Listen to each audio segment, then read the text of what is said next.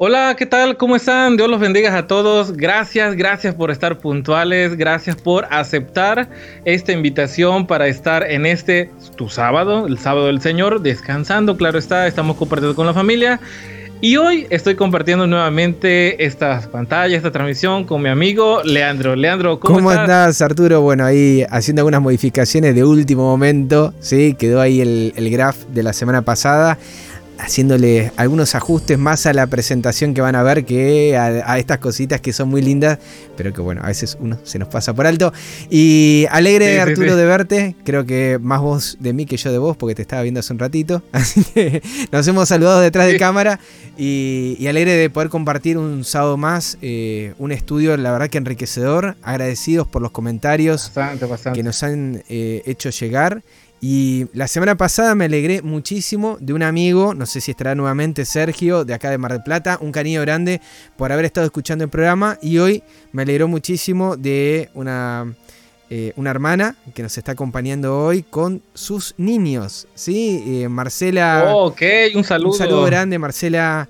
Eh, Briones Astudillo, la verdad que creo que te he visto en otra transmisión, pero a veces uno acá se da cuenta de las familias, de todos los que están detrás, y, claro. y bueno, la verdad que eh, lo puedan tomar así, en familia, más allá de que es dinámico y es interactivo, nosotros le ponemos algunas preguntitas, unas cositas.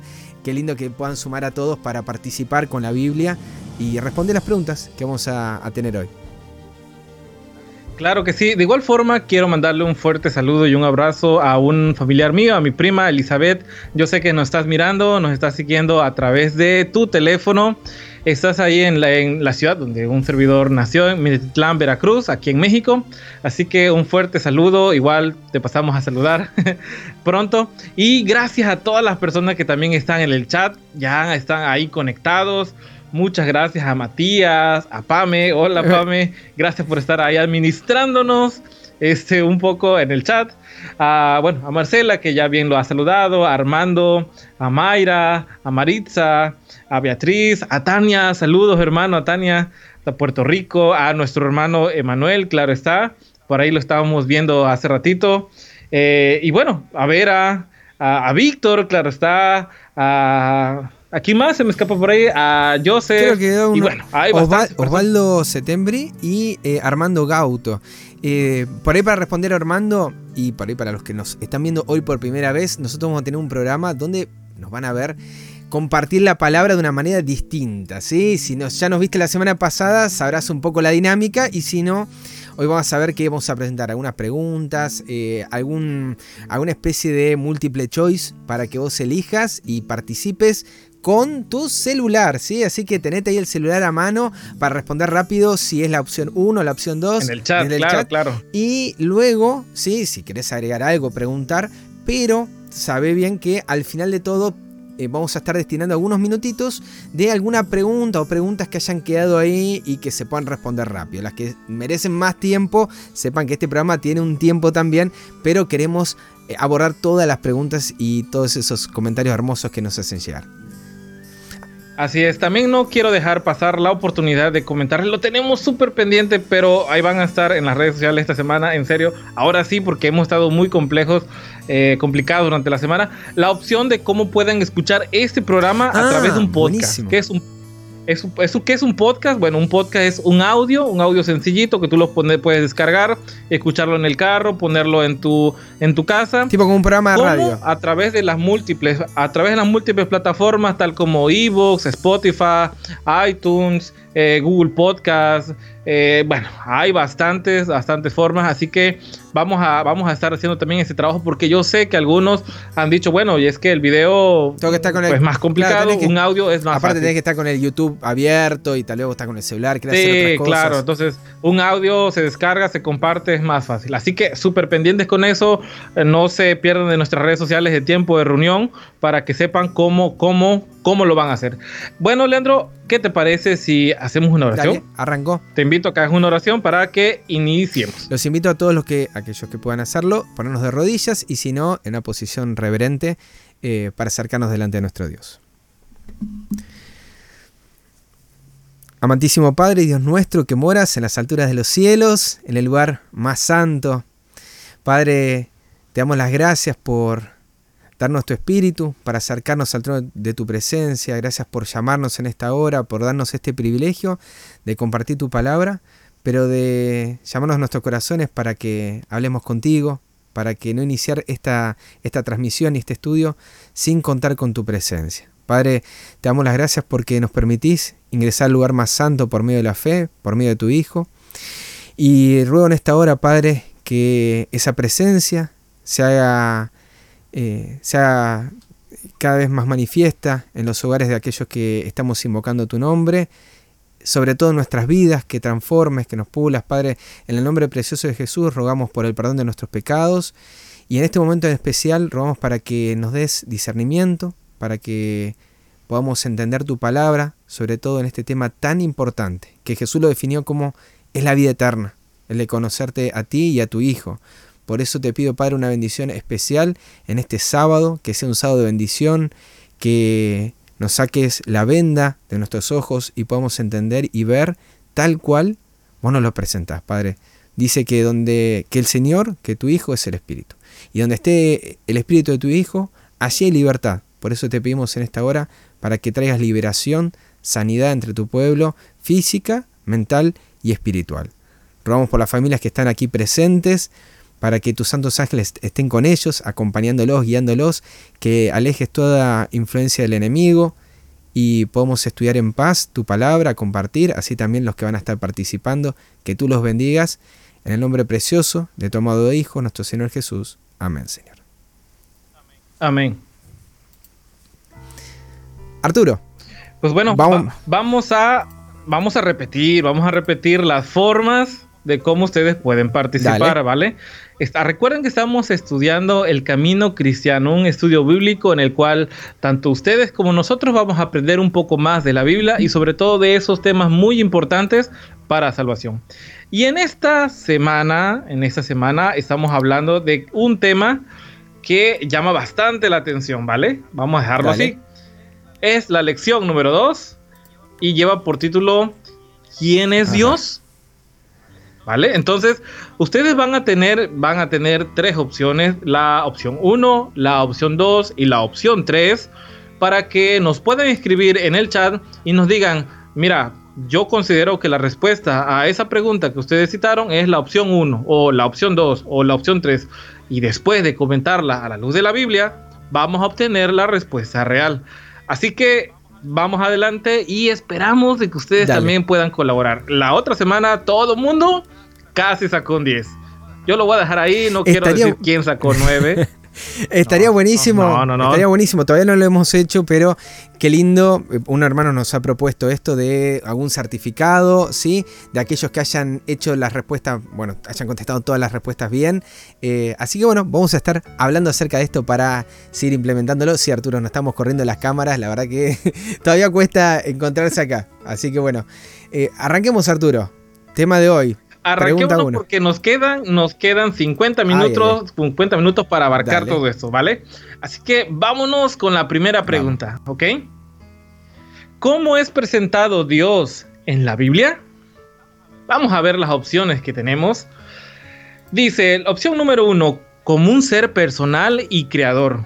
Opción 2, como un ser impersonal que puede encontrarse en la creación, en la naturaleza, en todo ser vivo. Opción 3, como un gobierno, donde sus líderes eligen, deciden, hablan, crean y todo, a la vez. Todo a la vez. ¿Cuál ser? Vamos a ver qué es lo que dice la Biblia, ah. porque... Mm, vamos a verlo. Antes, antes de eso, bien, quiero ahí las preguntas y las respuestas en el chat. Opción 1, opción 2, opción 3, vayan pensando, vamos a la Biblia. ¿sí? Génesis 1.1. Excelente. Dice, en el principio creó Dios los cielos y la tierra. ¿Sí? La respuesta, ¿cómo es presentado Dios en la Biblia?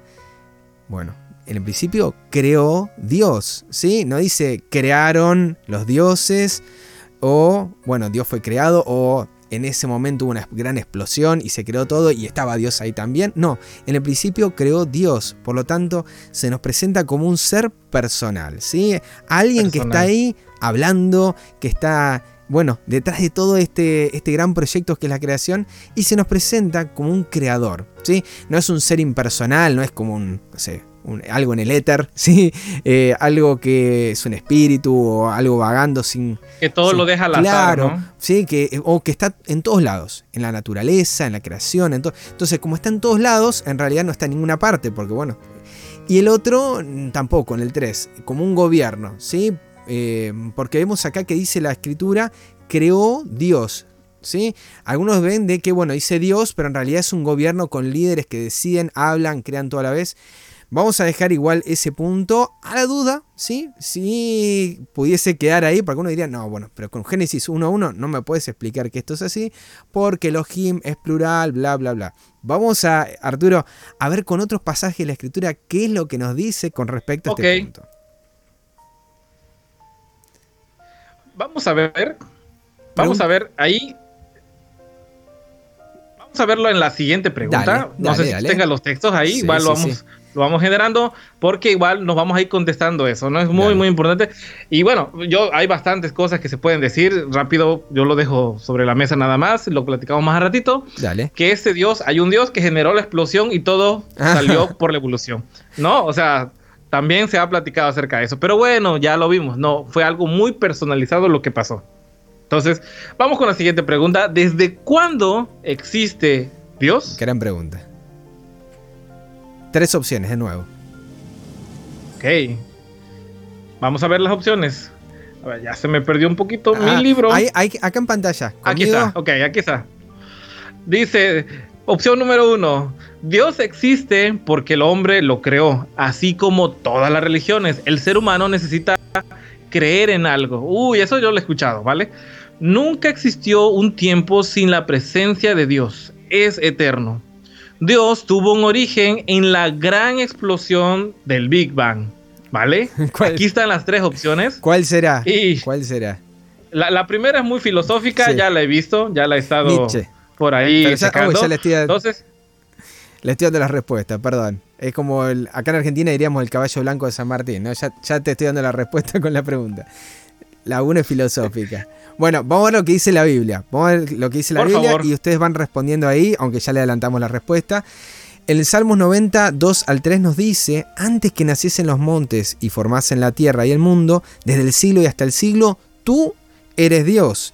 Eres Dios. Vuelve el hombre hasta ser quebrantado y dices convertidos hijos de los hombres. Ahí marcamos la respuesta. ¿Desde cuándo existe Dios? Desde el siglo y hasta el siglo. Tú eres Dios. No dice tú eras o tú fuiste, sino tú eres, tiempo presente, es algo continuo, ¿sí? es eterno. Dios no es la invención del hombre o de las culturas o de las religiones por esa necesidad de creer en algo. Nuevamente Nietzsche, Marx y todos estos filósofos del siglo XIX y principios del siglo XX. Tampoco es un Dios que estuvo en, la gran explosión del Big Bang, tuvo ahí su origen, sino que hablamos de un ser, ¿sí? que no existe un tiempo en el cual ese ser no existiese. Sí, es, eterno. Es la, el punto 2. Así es. Eso es algo que debemos de, quedar bien claro porque, como siempre, Leandro, existen un montón y un, un, un mundo de información que a veces luego chocan entre sí y la confusión y la duda siempre salta como algo que en vez de fortalecer tu espíritu, por así decirlo, lo que hace es quitar ese poco fundamento que tal vez tiene. Así que vamos empezando desde lo básico y creando un, una base firme, ¿vale? Entonces, ya tenemos la respuesta, es la opción. La opción 2. Opción 2, perfecto. Así que vámonos, vámonos, ahí ya están en pantalla. Perfecto, vámonos con la tercera pregunta. ¿Dónde mora nuestro Dios? Ok, ya, ya, ya dijimos ya dijimos que existe, claro está, y que es eterno. ¿Dónde mora nuestro Dios? Opción 1. Dios está en todas partes. Por lo tanto, no puede estar en un solo lugar y no, y no estar en otro. 2. Dios habita solo en las iglesias y templos, templos religiosos y en la vida de personas santas. 3. La morada de Dios es en los cielos y allí está su trono. Bueno, por... tenemos acá muchísimo para hablar. Sí. Si por lo menos dos ahí se puede discutir bastante, ¿no? Pero como nosotros no lo estamos dejando a la interpretación de Leandro, vamos, a, vamos mejor a algo más firme que lo que puede opinar Leandro. Amén. Vamos a la Biblia, por favor. Primera Reyes 8:30. Y si estás escuchándome, todo esto está en el estudio bíblico El Camino Cristiano, que lo pueden encontrar en Tiempo de Reunión, en Infonom y en Verdad Presente. Allí lo pueden descargar este material. ¿Dónde mora? Oye pues la oración de tu siervo y de tu pueblo Israel cuando oren en este lugar. También tú lo irás en donde? En el lugar de tu morada, en los cielos. Escucha y perdona. Escucha. ¿Sí? Ahí está el, punto. ¿Dónde mora nuestro Dios? En el lugar de tu morada, en los cielos. Otro pasaje que podríamos agregar acá, ¿cuál sería? Padre nuestro que estás en los cielos, tierra arriba, abajo, en el... no, no, en los cielos, ¿sí? Eh, todos conocemos el Padre nuestro, ¿sí? Y sabemos bien que hay un lugar donde está su morada y en Ezequiel capítulo 8 vemos que ese, ese trono se traslada, se mueve, pero se va moviendo la presencia de Dios, ¿sí? Respuesta Leandro. para aquellos que quedaron ahí y están anotando, ni la 1 ni la 2, la morada de Dios está en los cielos, ¿sí? Allí está su trono ese canto que tú cantaste ahí, que parodiaste un poco, el, el de tan ancho que no puede estar arriba, abajo, afuera, algo así va, ¿no? No, no, no sé si es el mismo. Ok, ahí, ahí tiene un mensaje distinto, ¿no? o yo estoy escuchando mal. Bueno, estamos hablando acá de su persona, dónde está su forma, su cuerpo. ¿sí? Cuando hablamos de la morada, hablamos de un lugar. ¿sí? Eh, nuestro Padre está en los cielos y Él tiene allí morada y también allí nos está haciendo morada su Hijo. O sea, en lugares físicos, concretos. El cielo es un lugar real, ¿sí? no es una imaginación, el santuario es un lugar real que está en los cielos.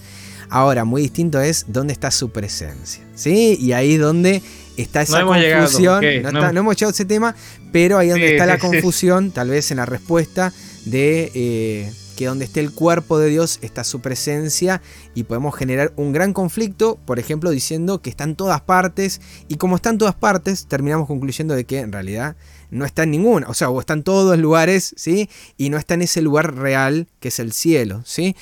Eh, Hay un lugar real donde podemos estar también nosotros, ¿vale? Tal cual. Y esa es la bendita esperanza. Tal cual. Tal cual. Bueno, hasta ir a esa pregunta. Vamos a la siguiente. Vamos.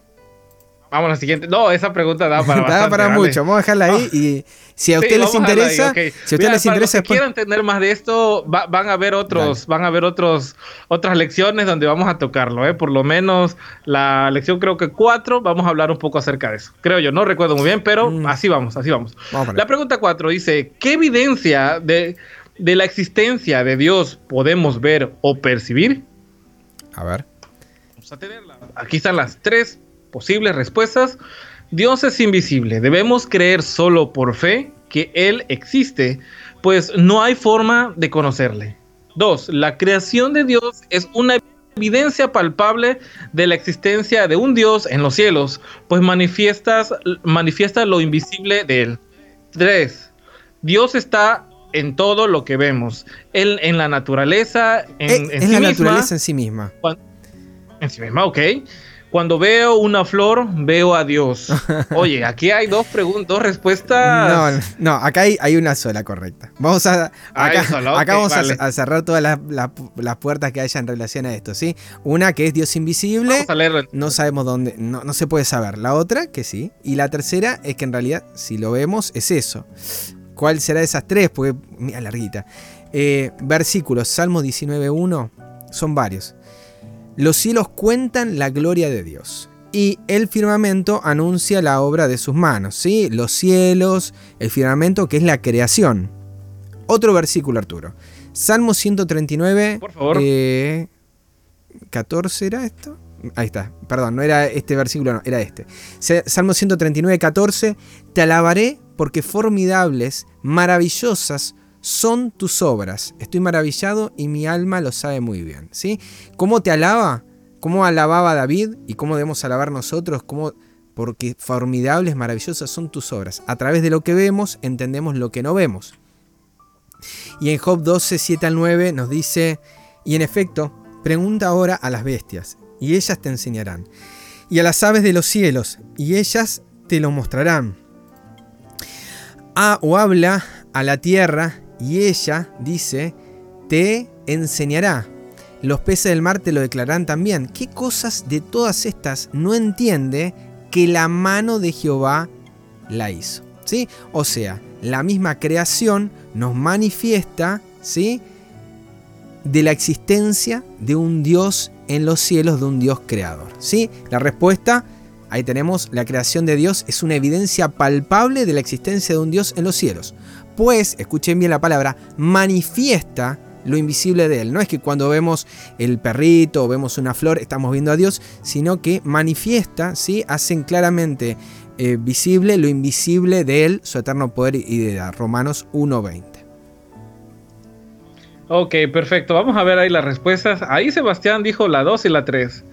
Vale, no se vale, no se vale. Hay una nada más bien, Matías Rodríguez dice, el 3 suena muy lo de Kellogg. Sí, es una, eh, el último es un pensamiento panteísta, sí, Para aquellos que conocen acerca de este punto, eh, cuando, cuando uno escribió esto pensó en eso, ¿sí? Para dejarlo bien en claro que hay una gran diferencia entre lo que presenta la Biblia y lo que presentaba Kellogg, ¿sí?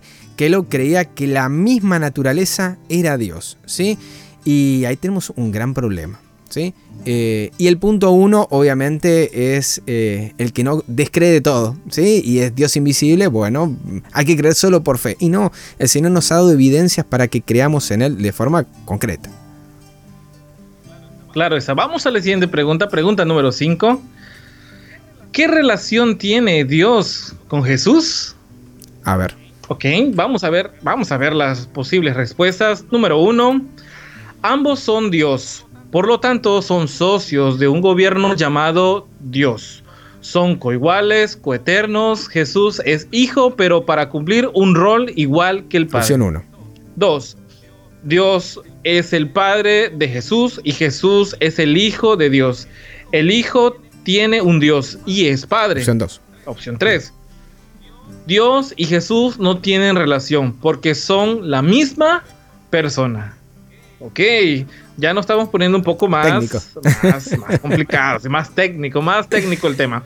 Pero vamos a arreglarlo todo con la palabra del Señor. Así que vamos, para allá y vamos a leer qué es lo que dice. La Biblia dice en Juan 20, 17 y 31, Jesús le dijo, no me toques, le dice a María Magdalena, porque aún no he subido a mi Padre, mas ve a mis hermanos y diles, subo a mi Padre y a vuestro Padre, a mi Dios y a vuestro Dios pero estas cosas se han escrito, dice el apóstol Juan, para que creáis que Jesús es el Cristo, el Hijo de Dios, y para que creyendo tengáis vida en su nombre. ¿sí? Ahí están subrayadas las dos respuestas.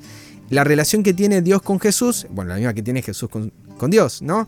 Como Padre. ¿sí? Eh, eh, Dios lo considera a Jesús como su Hijo y Jesús considera a Dios como su Padre y como su Dios. ¿sí? Y todo se escribió para que creamos que Jesús es el Hijo de Dios. Y no al revés. O sea, parece que fueran intercambiables las frases, pero no dice para que creamos que Jesús es Dios el Hijo, sino para que creamos que es el Hijo de Dios. Y es muy distinta la expresión, ¿sí? La respuesta correcta, la número dos, ¿sí? Dios es el Padre de Jesús y Jesús es el Hijo de Dios.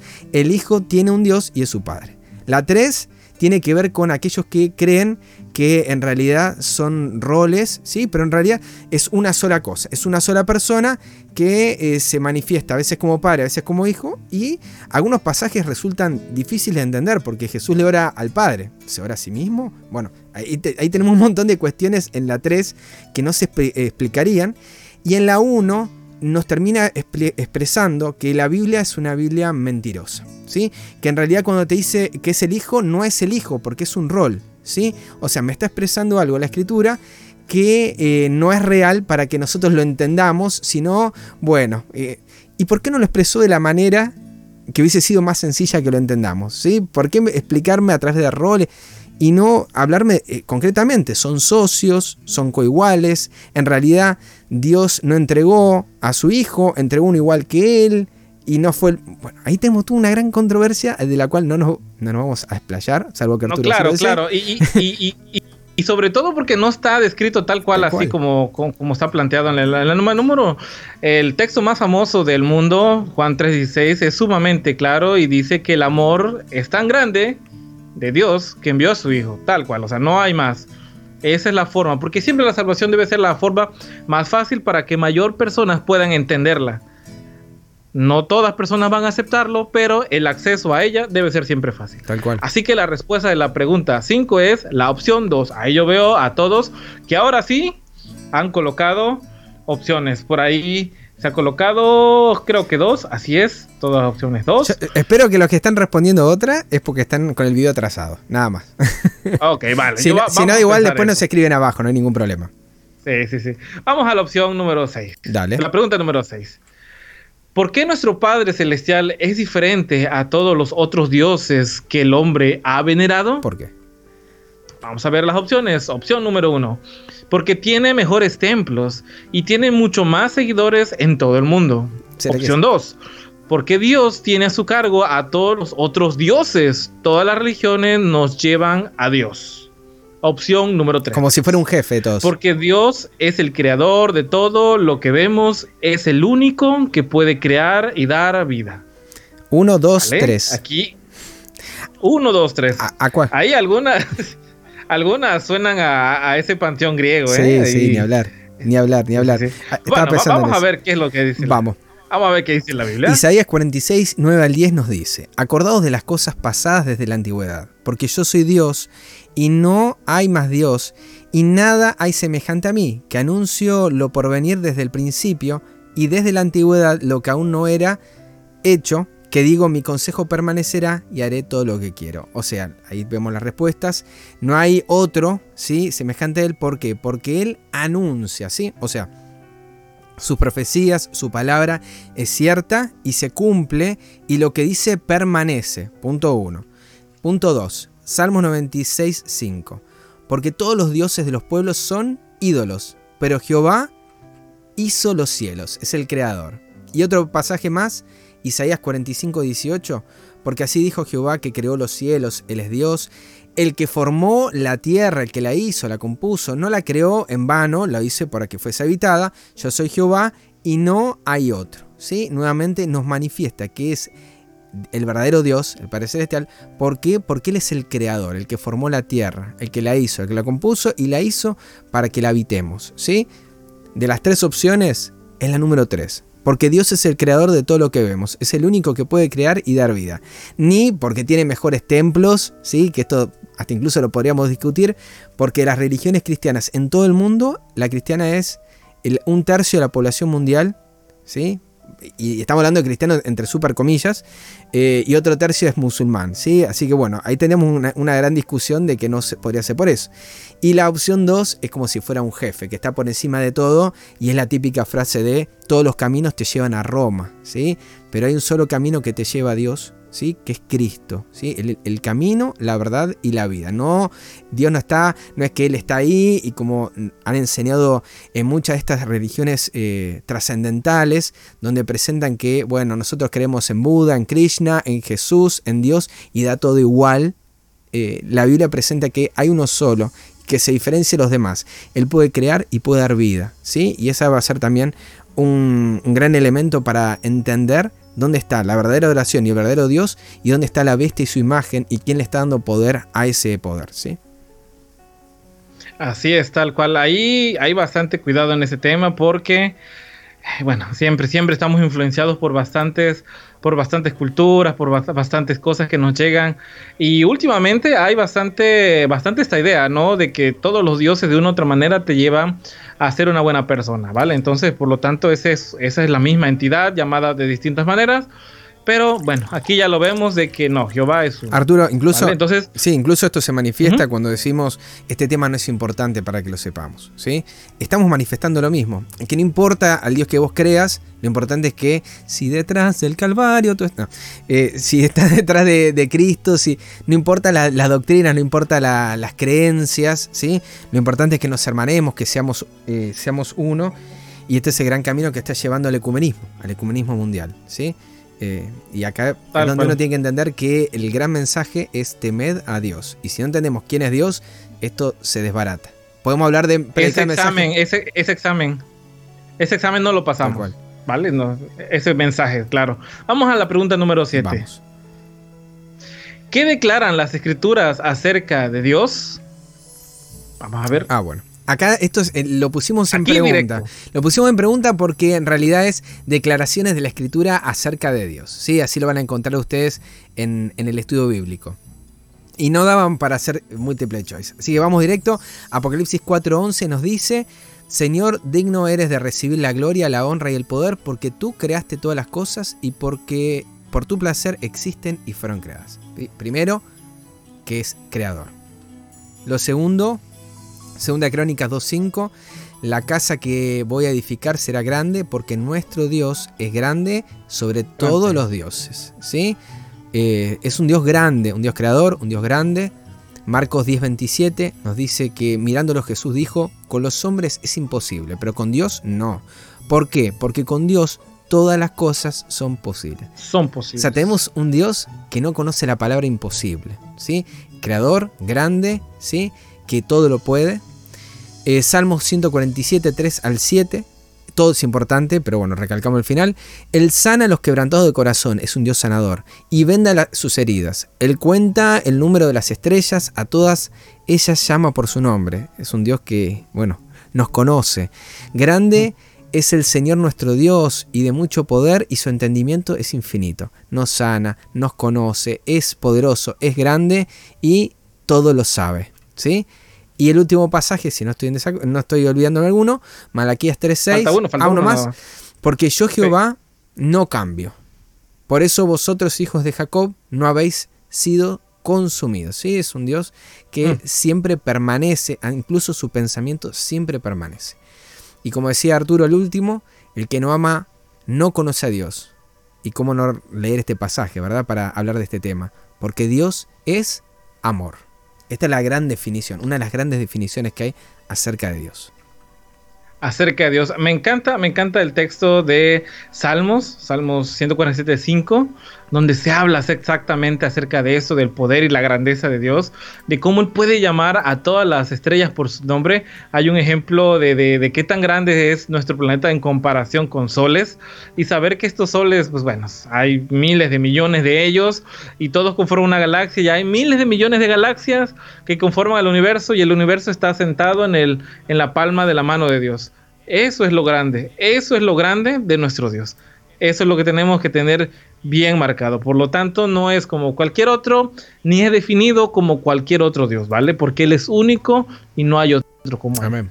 Vamos a ver otra preguntita porque aquí empezamos a definir ya un poco más ese tema. ¿Cuántos, pregunta número 8, cuántos dioses hay? Y aquí sí tenemos opciones para responder. ¿Cuántos dioses hay?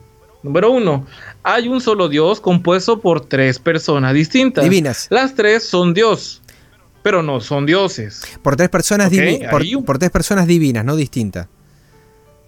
Divinas, perdón, perdón. Ahora vamos a la segunda opción, ¿vale? Hay un solo Dios, el Padre. Hay, un, hay uno solo que está por encima de todos y todos.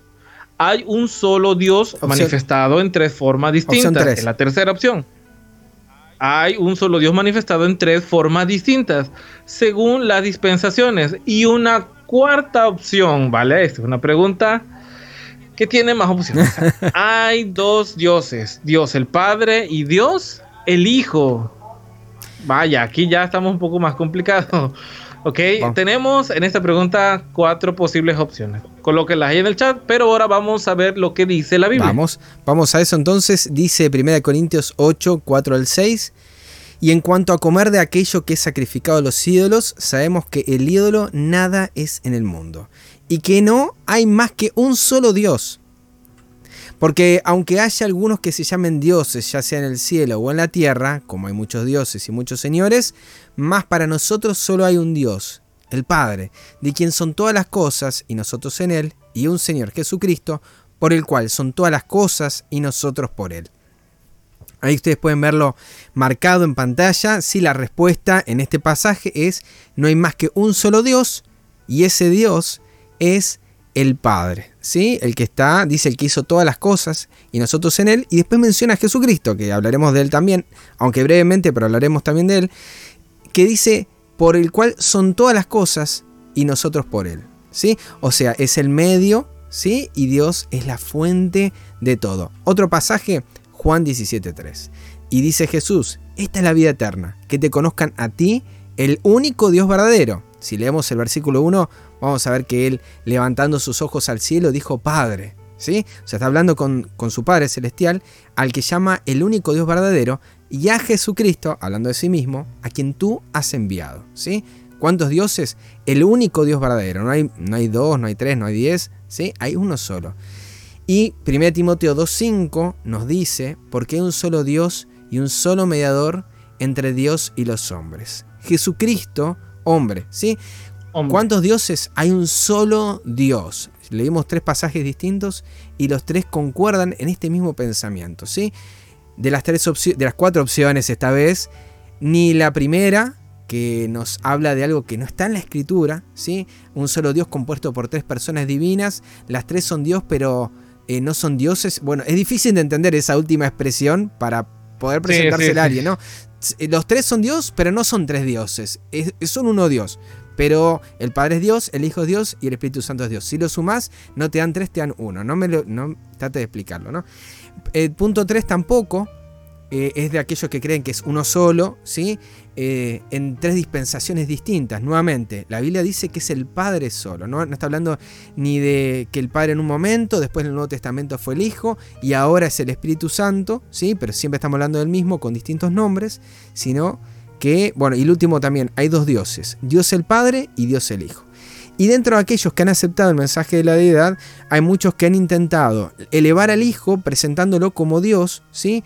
Por el hecho de que la frase el Hijo de Dios no alcanza. ¿sí? Decir que Jesús es el Hijo de Dios no alcanza. Le tengo que agregar más títulos para poder elevar a, Jesús al lugar que Él se merece y no nos alcanza lo que dice la escritura con respecto a su filiación divina, a su naturaleza, ¿sí? Por eso la, la, respuesta es la dos, hay un solo Dios el Padre, hay uno solo que está por encima de todo y todos. Este es el punto, ¿sí? O sea, no estamos hablando acá de Dios en, cuestiones de naturaleza, porque ahí podríamos incluir a Jesús también, cuando hablamos de que, bueno, Él también posee la naturaleza divina, estamos hablando acá de Dios en términos de jerarquía, cuando decimos, hay uno solo que está arriba. ¿Quién es el que está encima de todos? ¿Sí?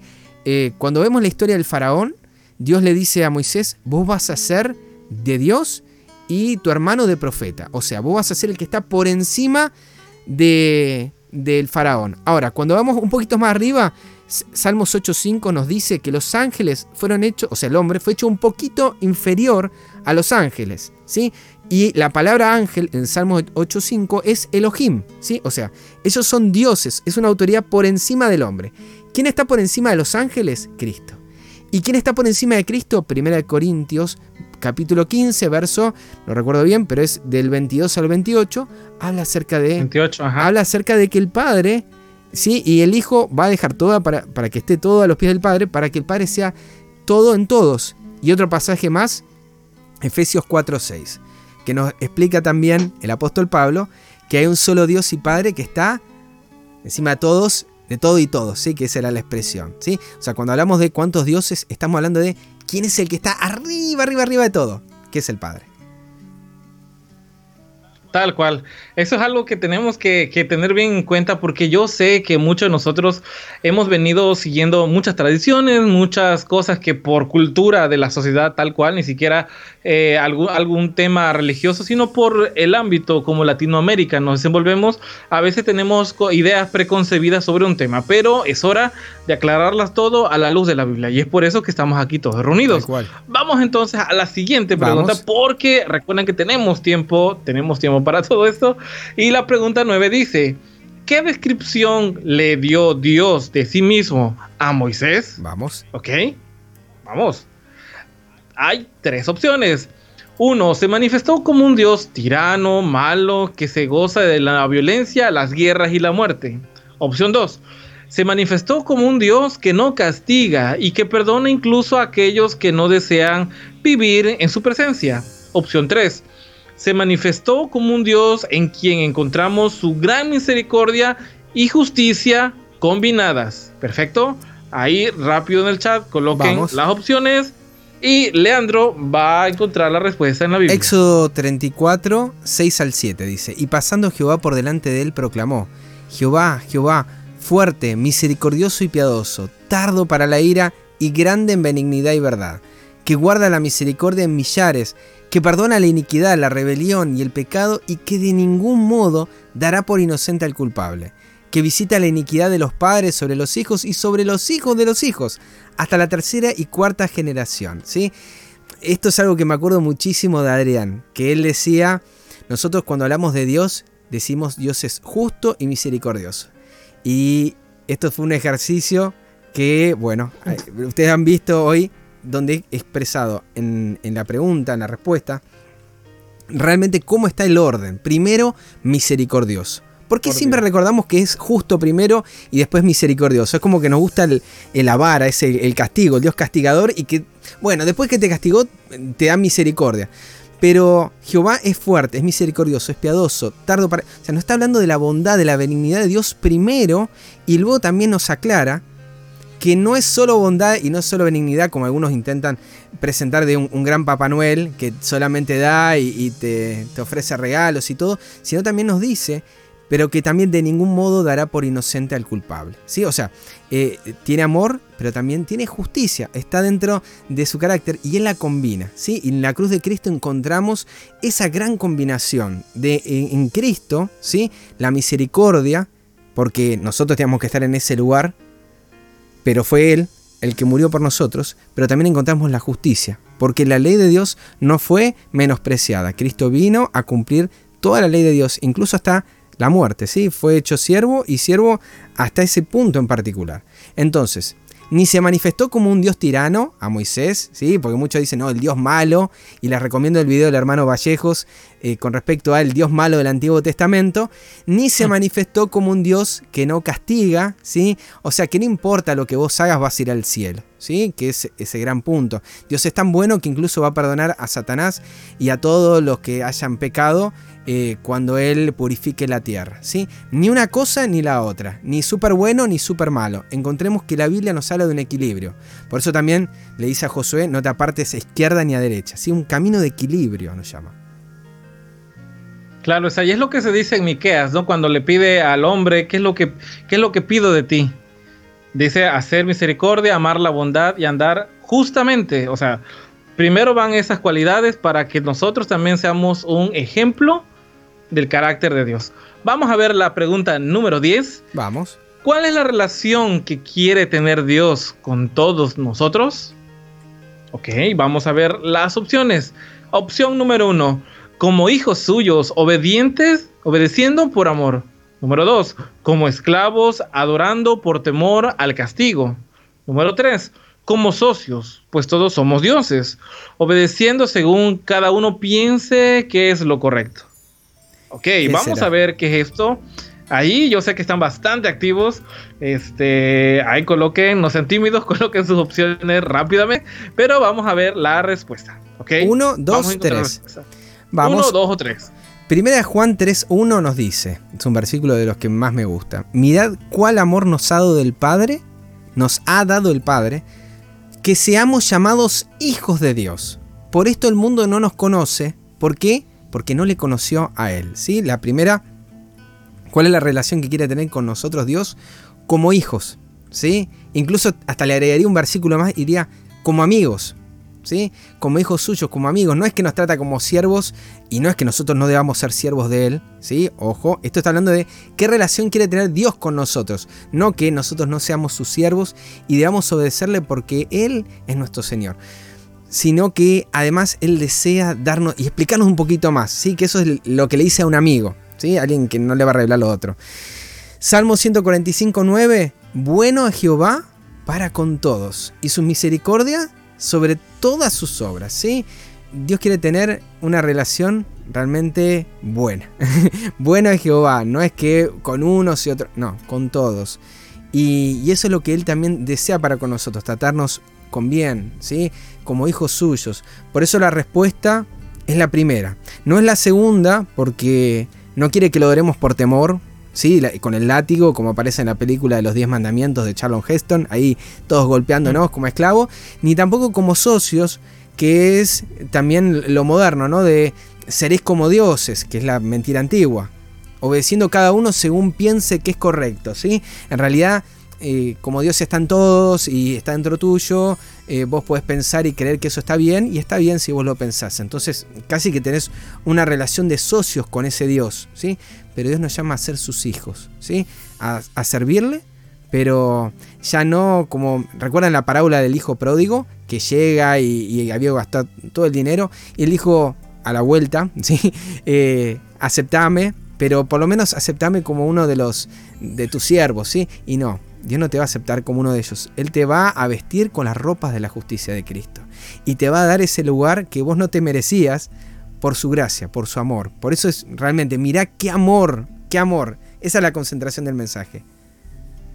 Eh, la, opción 3, eh, aunque ah. para algunos suene un poco rara, existe y está muy presente en el ámbito moderno. Yo la he escuchado más de una vez, en, de manera distinta, claro está pero siempre expresando algo como que tú piensas que Dios es una persona que va a pensar como tú y como yo nada más y juzgará a las personas del otro lado del mundo de una manera distinta. No, Él permite que cada quien genere sus leyes, que, que prospere según su cultura. Al final del día lo que Él quiere es que tú y yo seamos buenas personas y que no entremos en discusión. Bueno, eso eso nos da, nos deja un punto de sociedad. No, no, no tenemos, ya no estamos nosotros considerando esta jerarquía que hemos estado leyendo hasta ahora, porque entonces para lo que Leandro es bueno, igual para mí no es bueno, y ahí entramos en un conflicto. Entonces lo que supuestamente sería algo para paz, va a generar más confusión todavía. Entonces, aquí la respuesta es la número uno. Yo ya vi que bastantes lo colocaron de manera rápida. Entonces, vamos con, creo yo que es la última pregunta. Vamos a verla. La pregunta 11. ¿A quién se, le debe adoración? Perfecto. ¿A quién se le debe adoración? Vamos a ver las opciones. Opción número 1. Solo a Dios el Padre, a ningún otro más. 2. Al Padre, al Hijo y al Espíritu Santo, porque son todos dioses, por eso merecen adoración.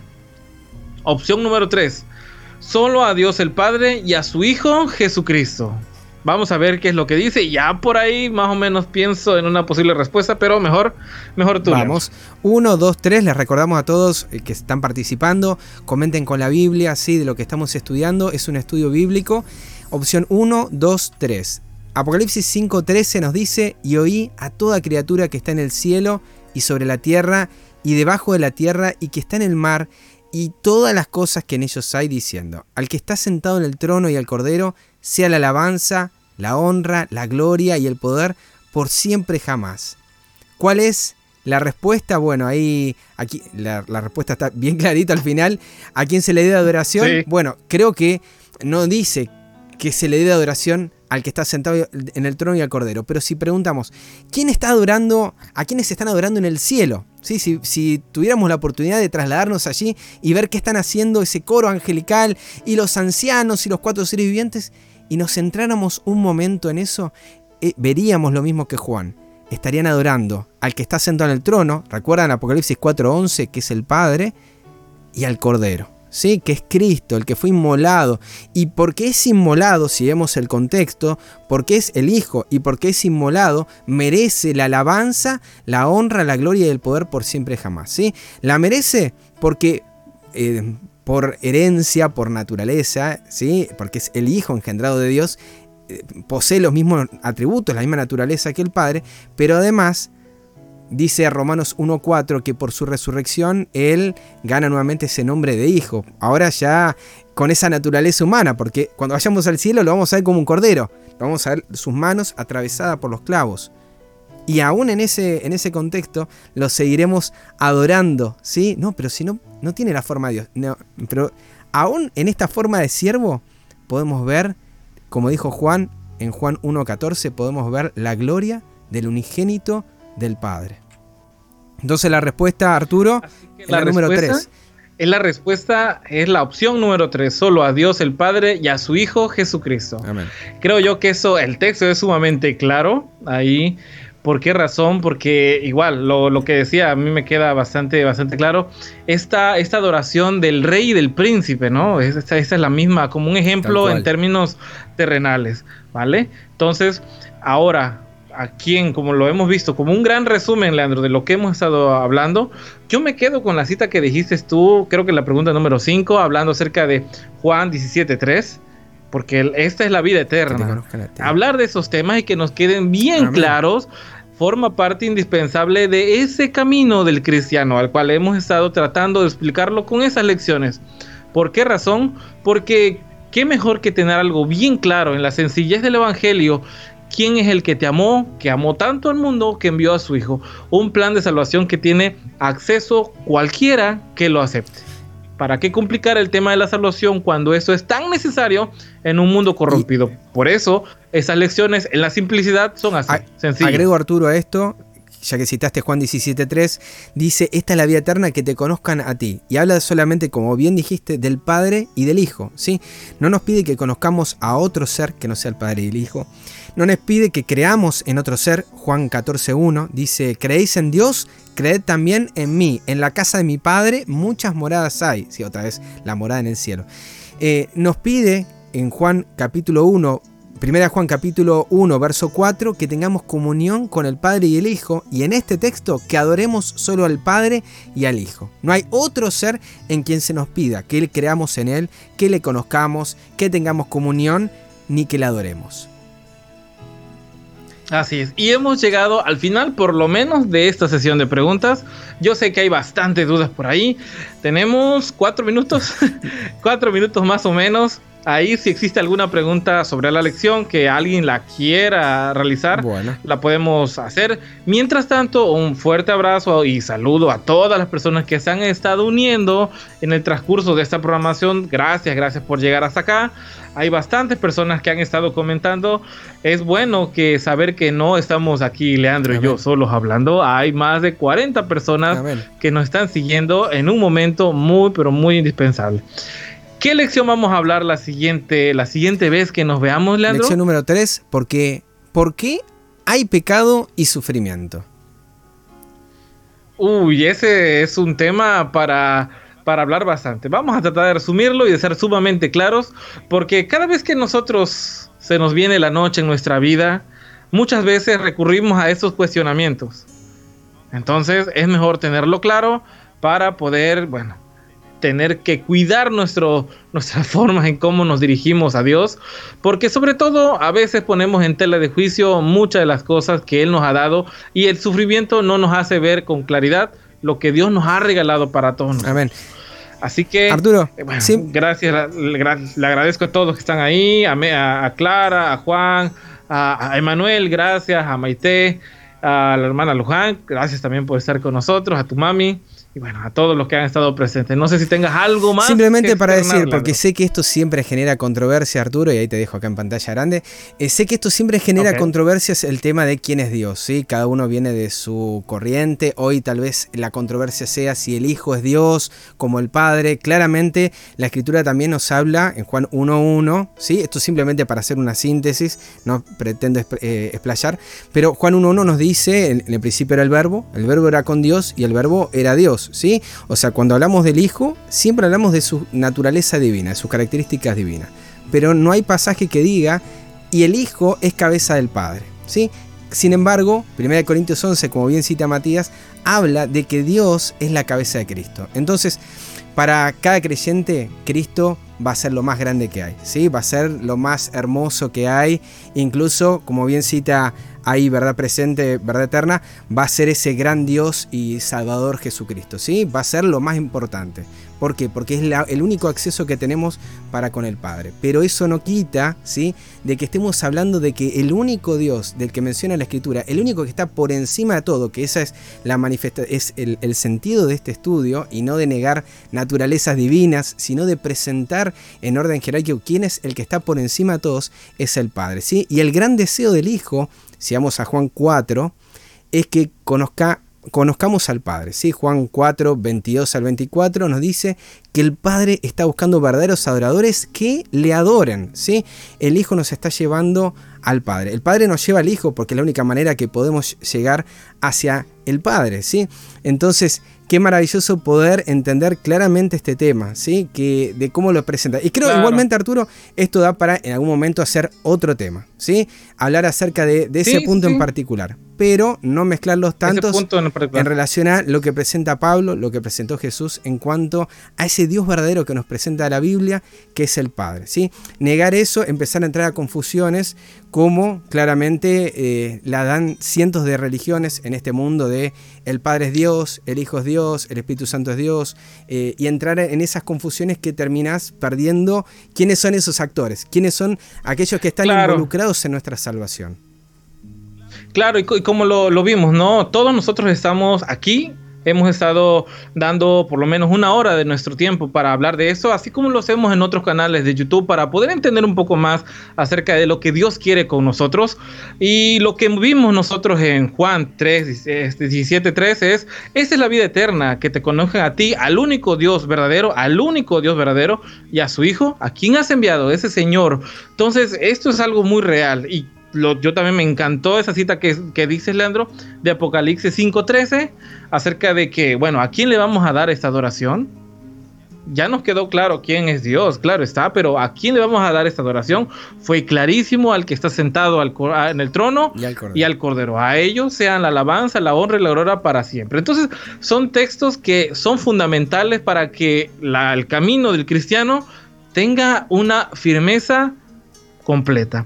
Así que, bueno, no, no, no queda más que invitarles para que el próximo sábado podamos estar acá por la misma hora, ahora sí por la misma hora, el mismo canal, claro está, hablando un poco acerca de por qué hay pecado y sufrimiento Gracias a todos por lo que han estado siguiendo, por repartir este video. Yo sé que hay bastantes dudas, hay bastantes comentarios, podemos estar o no de acuerdo, pero de todas formas te agradezco por darte la oportunidad de escucharnos y de que si hay algo que comentar, bueno, deja los comentarios, nosotros lo leemos posterior y bueno, te agradecemos sobre todo el esfuerzo que tú también has hecho.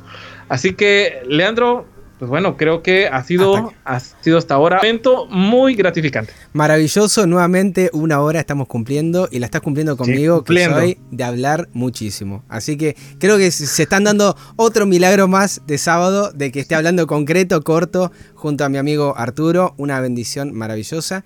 Y bueno, los despedimos hasta la semana que viene, en donde nuevamente tendremos un estudio de la palabra como eh, anunció Arturo. Así es, así es. Gracias, gracias a todos por dejarnos entrar hasta sus hogares. Arturo, ¿te parece si finalizamos orando y nos despedimos? Perfecto. Hasta la próxima semana. Vamos a orar, por favor.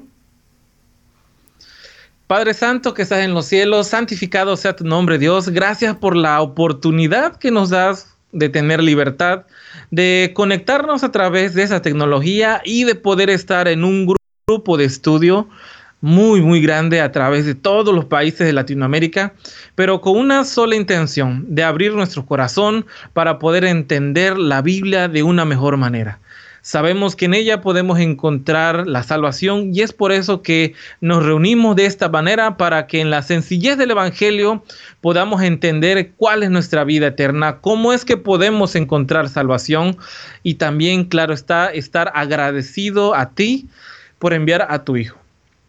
Así que Padre, te damos gracias por todo esto y te pedimos por favor que todos esos corazones y esas mentes que estuvieron reunidas a través de este canal de YouTube puedan estar en paz, puedan tener esta voluntad y este deseo de conocerte más y más. Gracias por Dios por la oportunidad que me das de tener una amistad tan linda como la que tengo con Leandro y sobre todo por la por la oportunidad que nos das de compartir de esto que nos ha hecho cambiar nuestras vidas. Todo te lo pido y te lo agradezco profundamente en el nombre de tu Hijo, el Señor Jesús. Amén. Amén. Amén. Maranata, mis hermanos, Cristo viene. Hasta la el próxima semana.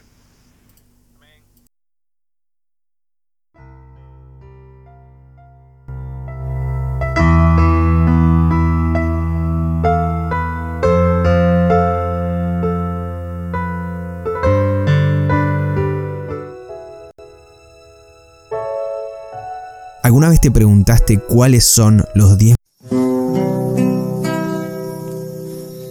Cuando el tiempo no existía,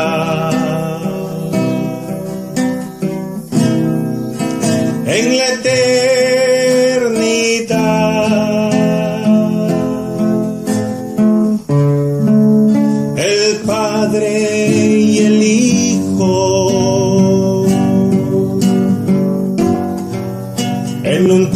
celestial.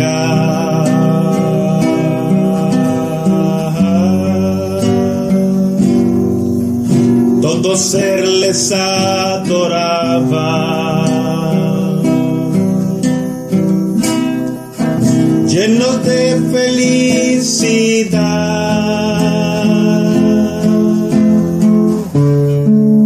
Todo el cielo se postraba.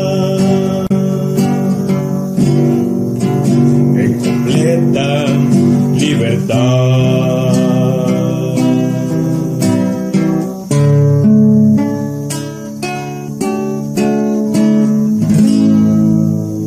Dijo el Padre a su Hijo, vamos a crear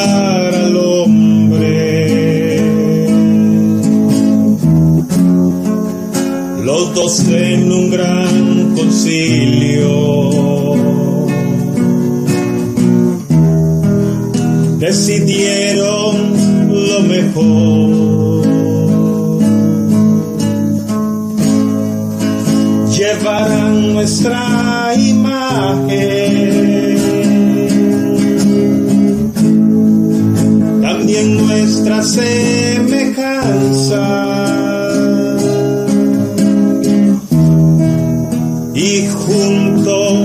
a nosotros.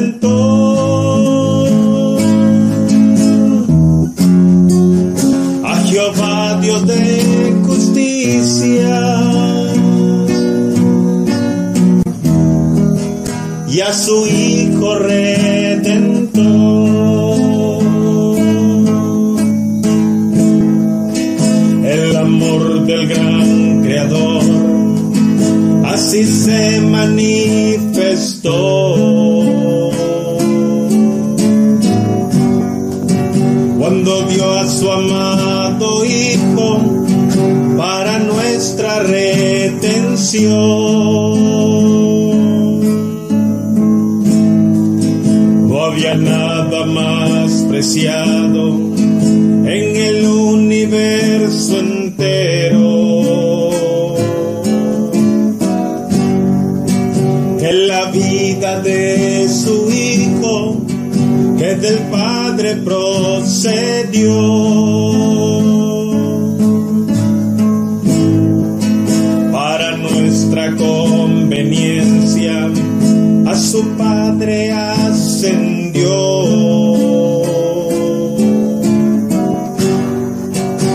nos dio la gran promesa del Santo Consolador.